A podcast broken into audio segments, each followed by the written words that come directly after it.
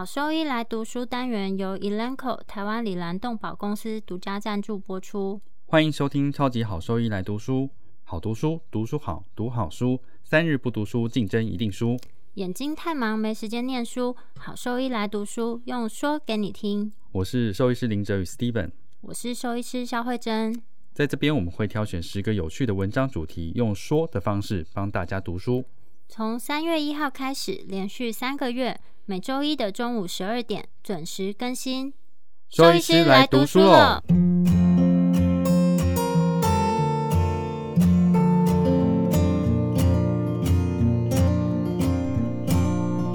今天我们要分享的题目是常见的肩关节异常问题。肩关节 （shoulder joint） 是可动关节，它是由关节囊韧带支撑结构所构成。所以呢，有比较大的活动范围，主要的作用是屈曲和伸展。另外呢，肩部呢，它其实还有外展、内收以及内外旋转的能力。在一些被动静态的机制，或是主动动态的机制，其实都提供了稳定性和反作用力。缺少任何的机制，都会影响到关节的稳定性。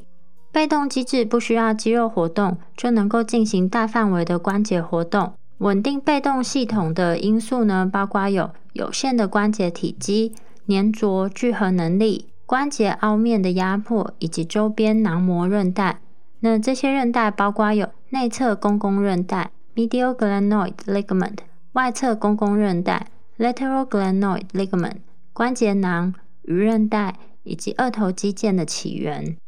稳定主动系统的因素呢，需要协调的肌肉收缩。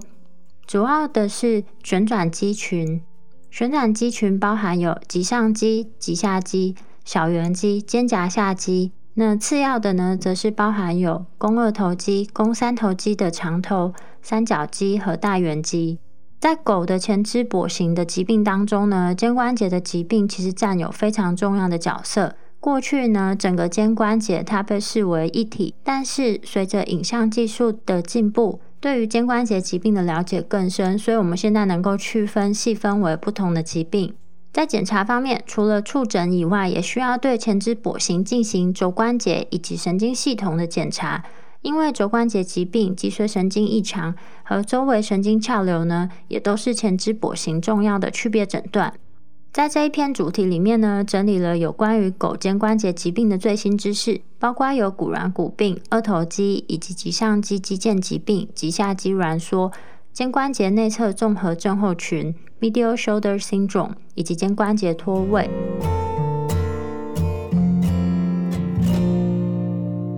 骨软骨病、玻璃性骨软骨炎 （Osteochondrosis，OC）、Osteochondritis、Dissections。OCD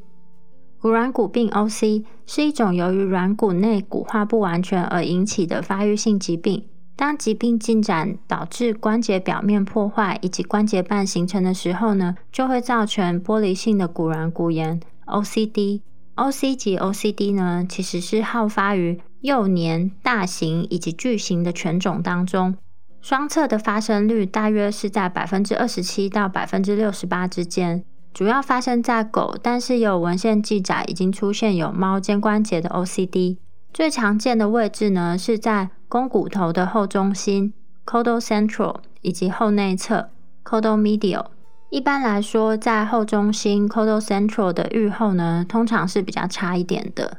临床症状主要是在四个月到八个月龄当中会出现。如果说呢，在这个年纪之后才出现症状，可能是幼年的时候没有发现病变，直到已经出现继发性的骨关节炎之后才被注意到。症状主要是轻度至中度的一些跛行，在站起身之后呢，或是活动运动之后，它的症状是更明显。在检查过程中呢，深部的肩关节弯曲会有不舒服，因为会直接在肱骨头上面施加压力。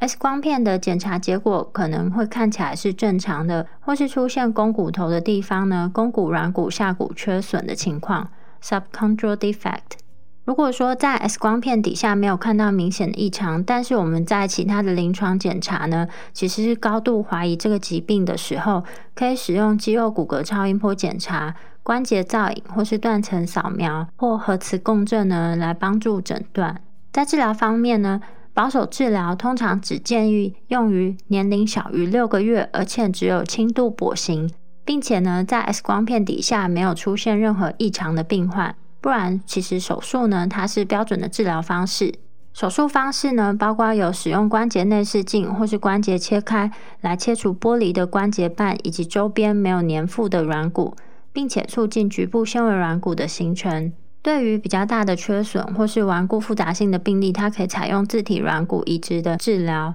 除了手术以外，要达到成功的结果呢，有两个必要的条件。第一个就是严格的限制活动，第二则是复健。整体而言，这个疾病呢，在手术后配合严格的限制活动以及复健，它能够恢复到正常或是接近正常功能。二头肌肌腱疾病 （bicipital tendinopathy）。二头肌肌腱疾病呢，过去称为腱鞘炎 （tendinositis），以前呢被认为是常见的疾病。但是呢，随着一些关节镜检查呀、肌肉骨骼超音波、电脑断层和核磁共振进行诊断的这些能力提升的同时呢，所以能够发现到以前没有办法进行区别的软组织疾病。二头肌肌腱疾病主要是好发于在中年的中型到大型犬，会造成慢性进行性的跛行，而且呢，这些症状它在运动之后会更为严重。目前其实还不清楚这个疾病它的发病机制，但是呢，主要分成就是原发性或是继发性的肌腱疾病。原发性的二头肌肌腱疾病呢，它是被认为继发于慢性的微创伤，因为二头肌腱它的起点其实相对血管供应是比较不足的，更容易发生机械性的衰退。而继发性的二头肌肌腱疾病呢，主要是因为外伤啊，或是被一些关节的增生物，或是棘上肌变大所影响，或是关节内的一些病理变化所引起的。在临床上最常见到的是一些慢性间歇性或是进行性的负重跛行，就是这个脚还是会出力，但是你可以感受到它在这个用力上呢，是稍微比另一只没有受伤的脚来说，就是它踩的力量是比较轻一点的。最一开始，这些跛行的症状呢，可能只有在起身的时候或是活动之后才出现。然后呢，在给一些抗发炎药物之后呢，可能会有一些反应，或是没有明显反应。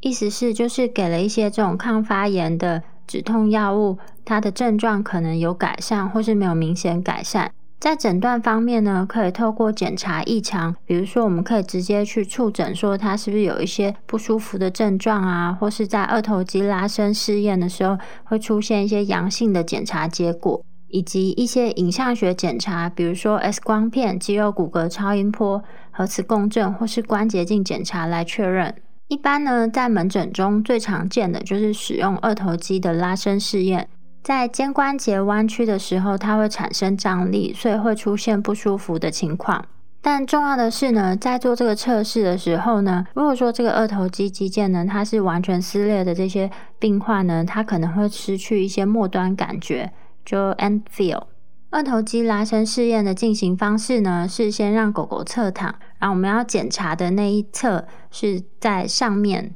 在伸展肘关节的同时呢，并且让肩关节呈现完全弯曲。通常呢，在 X 光片检查底下，其实不会看到特别的变化，可能是正常的 X 光片。但是在慢性的病例，有时候会看到一些肌腱钙化的情况出现。因为解剖位置呢很接近的关系，所以这些钙化呢很难去区分到底是来自于肱二头肌，还是一些棘上肌的钙化。有时候可以采用一些特殊角度的 X 光片拍摄，比如说天际线的 X 光片检查 （Skyline View），它可以帮助区别结间沟的一些钙化。配合超音波检查的结果呢，可以看到就是在横断面观察的时候，在肌腱周围有一条清晰的线，肌纤维的形态呢可能被破坏，而且出现低回音性的肌腱增大，或是肱二头肌的这些肌沟呢呈现不规则。这个疾病的治疗方式主要是保守疗法，然后运动限制以及正式的复健治疗。这些治疗方式呢，可以促进愈合啊，以及改善这些组织的柔软度或是柔柔韧性。但是如果是对于症状呈现中度啊，或是顽固性的病例，则会建议进行关节内的治疗，比如说在关节内注射皮质类固醇、血浆的制品，或是其他生物制剂。如果说进行保守疗法，或是这种比较侵入式的关节内治疗之后呢，病患对于这些治疗都没有任何的反应。那我们就要先把所有其他可能的病因都完全排除之后呢，再进行建议外科手术，例如二头肌的放松、肌腱切开术或是肌腱固定等。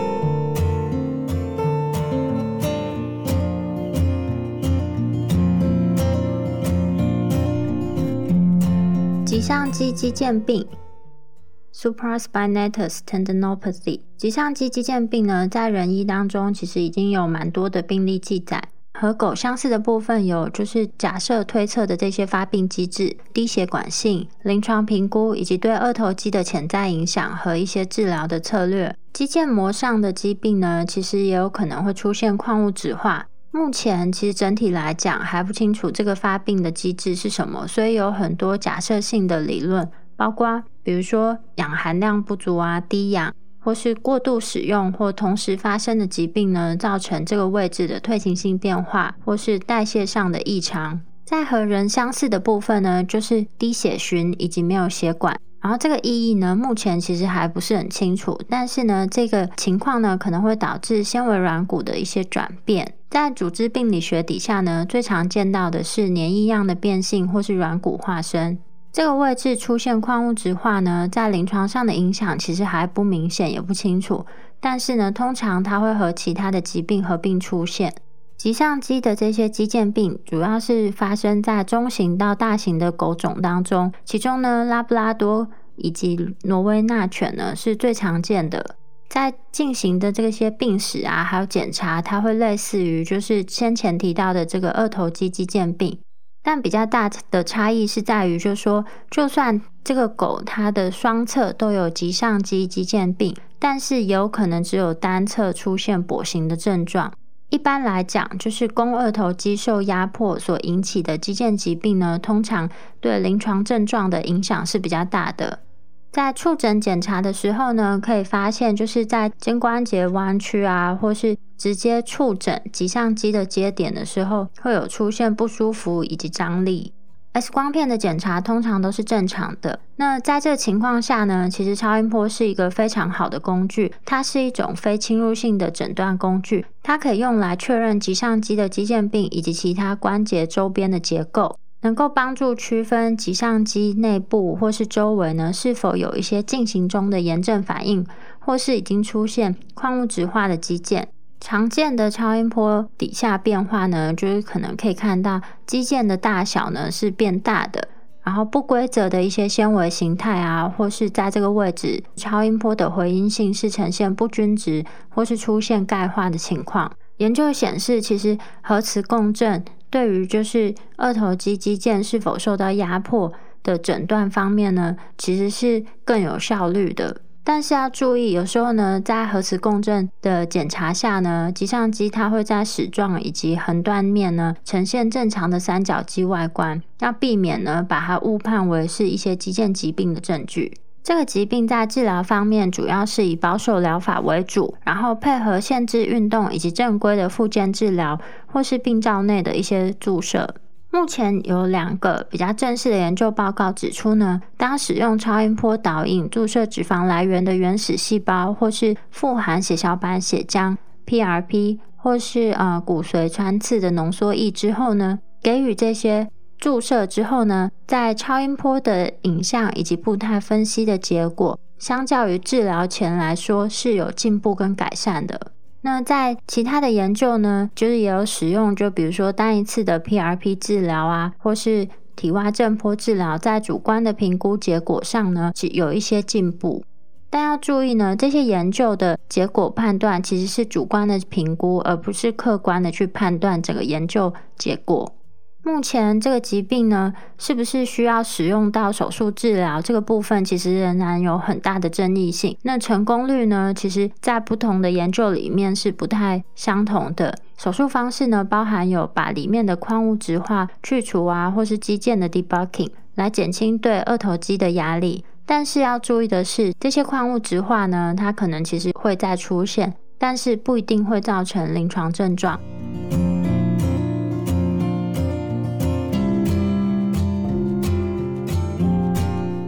脊下肌挛缩 （infraspinatus contracture）。脊下肌的主要功能呢，是用于肱骨的外展以及旋转，还有辅助关节弯曲以及伸展。脊下肌的位置，它会从侧面呢穿过肩部，主要呢是用于动态稳定。脊下肌挛缩是一个非常罕见的疾病，多半呢发生在就是比较活跃啊。中型到大型的犬种，特别是工作犬、狩猎犬和运动犬，大部分呢是单侧会出现问题。目前其实还不清楚发生的病因是什么，但是根据现有的一些组织病理学以及肌电图的检查结果，被认为是一种原发性的肌肉疾病。主要的原因呢，是因为在剧烈运动的过程中反复发生微创伤，而不是急性创伤或是神经性疾病。在病史方面呢，主要是在剧烈的活动之后，突然出现前肢跛行，这个肩膀呢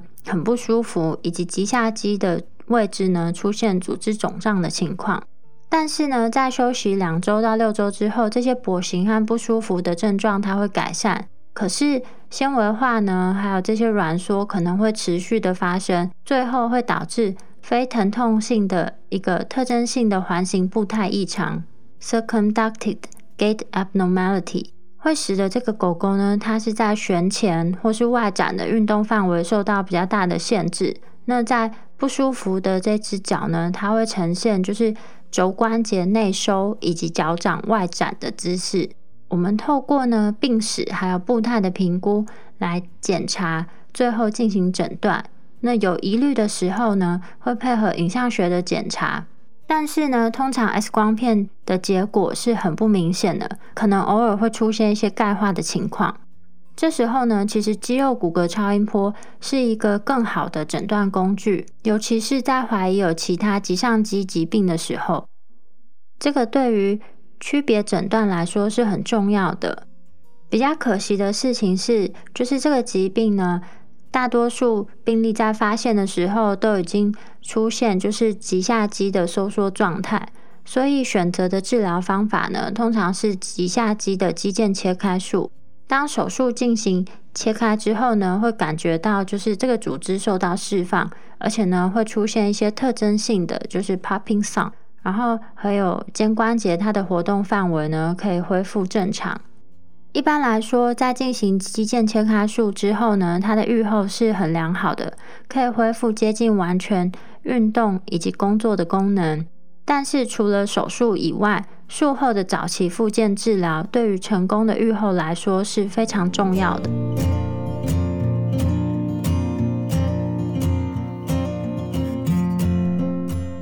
内侧肩症候群 （Medial Shoulder Syndrome，MSS）。内侧的公共韧带、外侧公共韧带以及关节囊呢，它会组成了一些静态的稳定因素，因为呢，它们不会对于关节位置的改变而有所变化。而动态稳定部分呢，则会根据关节位置的变化呢，而出现就是收缩和放松的情况。那这个则是由关节周边的旋转肌群所组成。内侧肩症候群呢，MSS，它是。狗前肢跛行最重要的原因，这个疾病的发生率其实远高于肩关节脱臼。MSS 的定义呢，它是关节盂内 （humeral glenoid fossa） 里面呢，肱骨头运动异常或是平移。百分之八十的病例，它是发生在肩关节的内侧，但是有可能会出现横向或是多方向的不稳定。当刚刚提到的。就是这些因素，当一个或是多个稳定因素它受到影响的时候，就可能出现疾病。那其中呢，内侧的公共韧带影响是最常见的。但是其实我们目前还不知道哪一种稳定因素以及严重的程度呢，会导致最终的临床症状。但是我们目前还不知道到底哪一种稳定因素的变化或是严重程度会产生临床症状。虽然这个内侧肩症候群啊，其实是越来越普遍的，但是其实在诊断上仍然是非常不容易，需要透过仔细的检查，还有影像学诊断。这个疾病多发生在中年、中型到大型品种的狗当中，就有时候可能是来自于急急性的创伤，但是最主要的呢，是因为慢性的过度使用伤害。慢性的前肢跛行，跛行的范围呢，可能。从很细微的，就是跛行到间歇性啊，或是严重跛行，或是连续性的跛行，那这个会取决于受影响的严重程度，还有受影响的结构到底有哪些。在触诊检查方面呢，我们可能在肩关节活动或是操作的时候呢，会发现到会有非特异性的肌肉萎缩或是疼痛。有很多的触诊方法，它能够来确认说肩关节的内侧它是否有一些问题。首先呢，比较常见的是抽屉试验，但是对于经验不足的操作者来说，其实这个抽屉试验的技术并不是很容易操作，而且呢，最好是在镇静动物的情况下。而另外也可以采用过度外展试验 （Hyperabduction Test）。那这个技术呢，在操作上是比较简单的，通常呢可以作为抽屉试验的一些良好的一些替代方案。但是要注意的事情是，这个但是要注意的事情是，就是这个过度外展试验呢，在不同的品种和个体之间呢，它试验的结果可能会有一些差异性，所以呢，在判读的时候应该要更谨慎小心。在一些研究中呢，其实过度外展试验的准确性啊，还有这个试验的可重复性结果，其实是相互有一些矛盾的。在早期呢，肩部内侧病变的狗狗和正常的肩关节相比呢，它是有比较大的外展角度，就是有可能是大于五十度。但后来的研究结果呢，则是显示说，虽然这些罹患有 MSS 的狗，它的外展角度虽然是比较大，但是呢，过程中是不是有镇静这个狗，或是它的内侧不稳定性，都有可能会造成过度的外展。另外，就是如果说已经出现有肌肉萎缩，以及同时使用镇静呢，也会影响到我们测量的结果。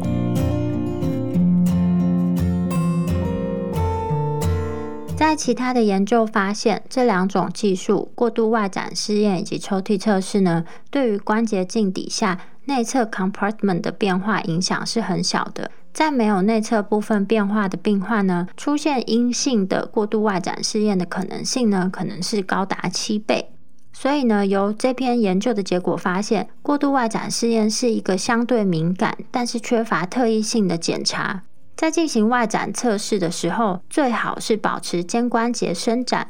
关节的松弛度呢，它会随着弯曲而增加。没有办法保持肩关节的伸展，可能会错误的去增加就是测量的角度。另外呢，在只有单侧的疾病的时候呢，我们也要测量对侧的角度进行比较。自己有问题的这只脚跟正常的这只脚就是相互比较，结果可能是比较准确的。那最近的研究报告也指出呢，这个外展测试呢，在观察者之间的变异性是比较差。经由经验丰富的这些观察者呢，他其实是能够提高准确度的。一般来讲，也可以进行 X 光片检查呢，去排除其他可能的骨骼异常，并且去评估说退化性关节疾病的严重程度。在大多数的情况下是没有明显的异常，在没有就是 OCD 病变的情况下呢，我们应该对所有罹患有退化性关节疾病的肩关节都进行内侧肩症候群 MSS 的检查。在进行 X 光片拍摄的时候呢，我们可以采用压力性的 X 光片拍摄，拍摄 Stress View。这个结果呢，就有点相似于就是过度外展测试。然后呢，肌肉骨骼超音波虽然没有办法去区别说内侧公共韧带啊、外侧公共韧带或是肩胛下肌，但是它能够区别排除一些关节周边的疾病。核磁共振可以帮助去区别说内侧公共韧带以及肩胛下肌肌腱，但是呢，和关节镜相比，其实这个疾病的严重性常常是被低估了。所以最理想呢，就是使用关节镜进行关节内的检查，因为它可以直接显示关节内部构造，而且呢，我们可以透过就是探测啊，还有运动范围的，就是在进行关节镜检查的时候，同时去活动这个肩关节，然后配合运动范围的变化，然后还有探针的检查呢，可以去进行动态评估。而在内侧肩症候群的治疗，目前其实仍是充满了很多争议。截至目前为止，其实没有任何文献支持这个疾病使用手术治疗是优于保守治疗的。但是如果对于这些中度啊，或是重度疾病，或是内侧以及多项不稳定的病患，那我们就会建议进行手术治疗。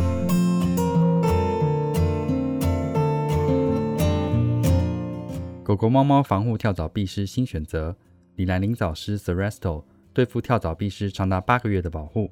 全新科技的项圈，专利且创新的活性缓释机制，让保护力长达八个月。不怕水，也没有异味，狗狗、猫猫都可以使用，方便、安全、有效、亲密。我也用李兰灵藻虱。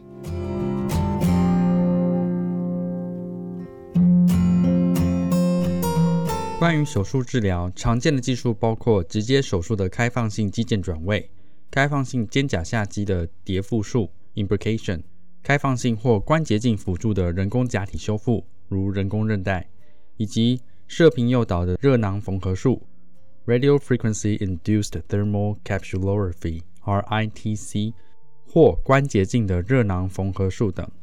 肌腱转位是最早被描述用来稳定关节内侧的方式。涉及肱二头肌肌腱起始点或棘上肌肌腱的起始点的转位，棘上肌肌腱的转位是比较少见的。它们主要的缺点是关节生物力学的改变会导致暂时或永久的步态异常和关节炎的生成。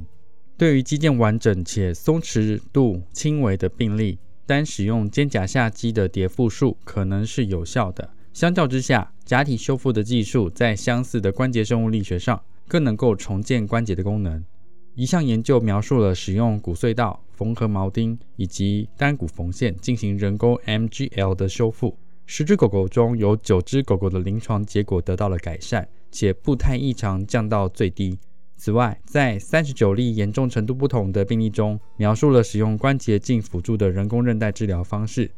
总体并发症的发生率为百分之十五，没有灾难性的并发症产生。且恢复正常功能的比例是百分之七十七。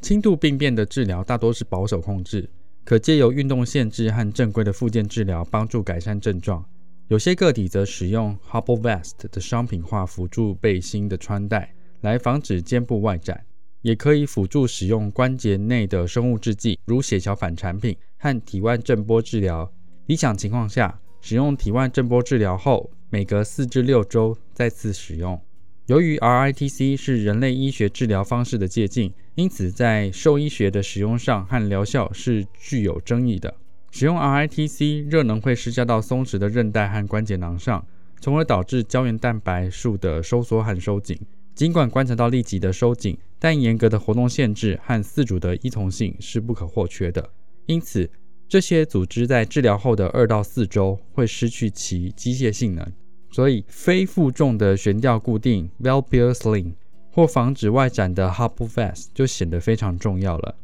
之后，应实施强化和调理的计划来控制刺激和活动的程度。而成纤维细胞的浸润和增殖可以恢复组织的机械性，同时能改善肌肉量。主观上，预期在十二至十六周能得到功能上的改善，而最佳的改善时间点则是落在治疗后的五到六个月。初步报告显示。临床改善的结果，百分之九十三是良好的，百分之七十九是出色的。近期则提到了有百分之八十的成功治疗率，但并没有比非手术的治疗成果显著的更好。RITC 的禁忌症包括了外侧、多方向或双侧的不稳定、明显的退化性关节疾病 （DJD）、完全的 MGL 撕裂以及神经功能障碍等。尽管 RITC 已显示出一定的成功率，但根据数据。无法认定 RITC 优于其他外科手术的治疗方式，因此应将 RITC 的治疗方式保留给保守治疗失败而没有明显不稳定的患者。如果存在严重不稳定的情况，则会建议进行重建的治疗。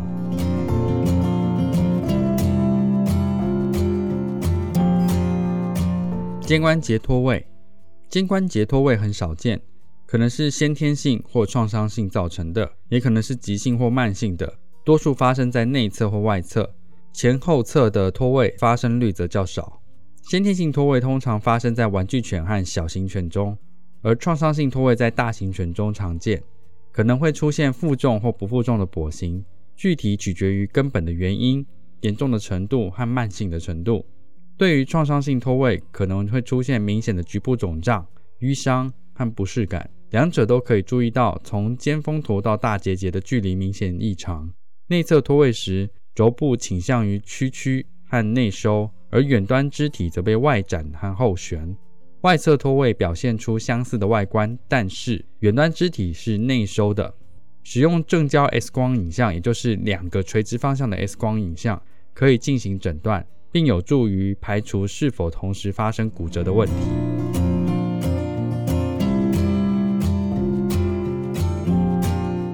创伤性脱位或脱臼，尽管创伤性脱位通常发生在内侧，但大型犬种也会发生外侧脱位。无论是否采取保守治疗，也就是手动复位和外固定，或进行手术治疗，及时的诊断和复位以及稳定。对于成功的治疗结果而言是最重要的。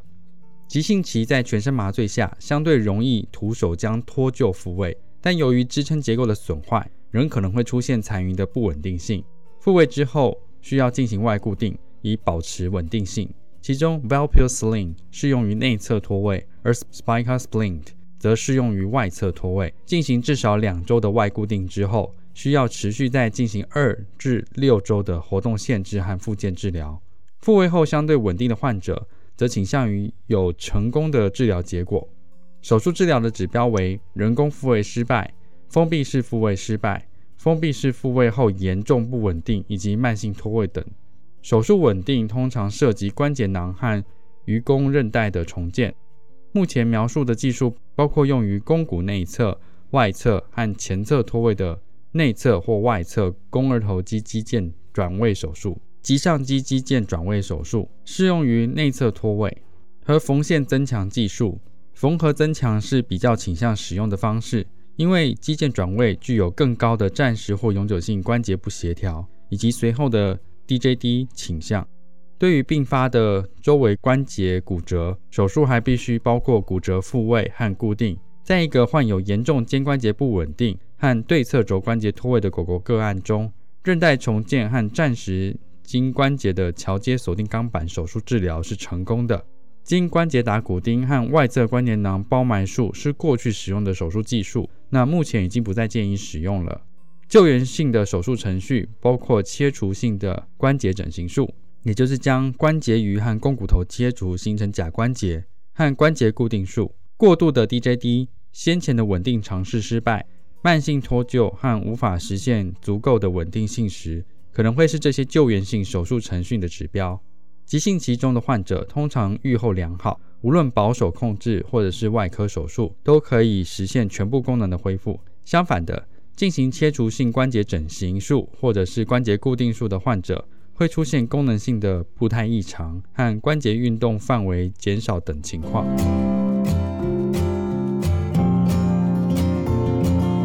先天性脱位。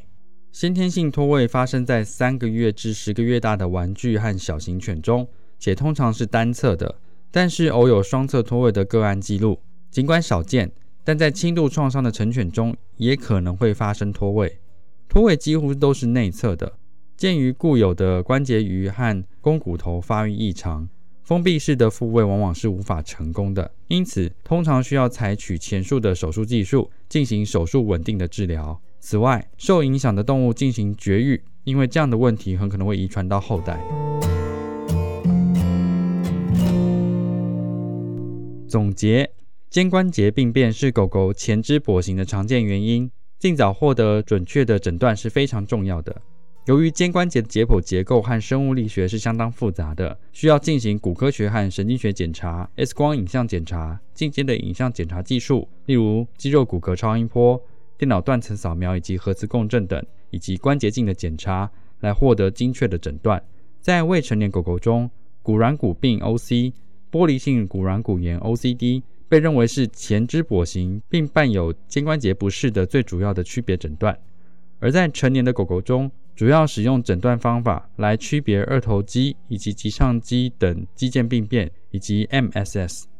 对于轻度病例，应实施保守的管理，限制运动，并制定指导性的复健计划。对于轻度且对保守治疗无反应的病例，应考虑进行超音波引导的关节内注射治疗。手术只适用于中度至重度或顽固性的病例。及时将脱位复位是成功治疗结果的关键。对于保守治疗的急性创伤性脱位、轻度破坏且迅速复位的个案，预后是良好的。手术则适用于严重破坏和慢性或先天性脱位的患者。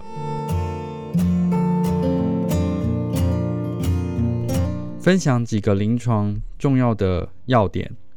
第一点，在年轻大型到巨型的狗狗中，若有肩关节不舒服，应该高度怀疑肩膀的骨软骨病、玻璃性软骨炎等。第二点，在二头肌拉伸试验中，二头肌肌腱病变会引起不适和中等程度张力，而二头肌的撕裂则会失去终端感觉，也就是 M feel，表示感受不到这个张力。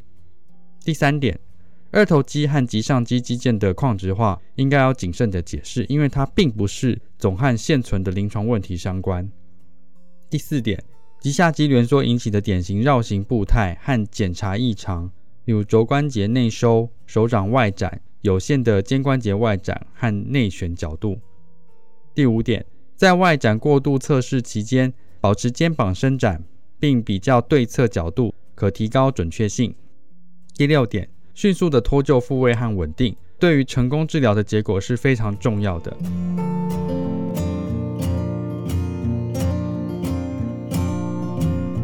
重点整理：第一点，肩关节是一个复杂的关节，主要由静态和动态的囊状韧带结构支撑所组成。第二点，借由骨科学和神经学检查、X 光影像检查。进阶的影像检查技术，如肌肉骨骼超音波、电脑断层以及核磁共振等，和关节镜检查来获得精确的诊断。第三点，骨软骨病 （OC）、玻璃性骨软骨炎 （OCD） 是一个重要的发育性疾病，通常会影响到后侧肱骨头的位置。第四点，犬二头肌和棘上肌肌腱的病变与人类有相似之处，但是。准确的诊断和临床上的意义目前难以确定。第五点，内侧肩关节症候群是最常见的肩部病变之一，发生频率是高于脱位。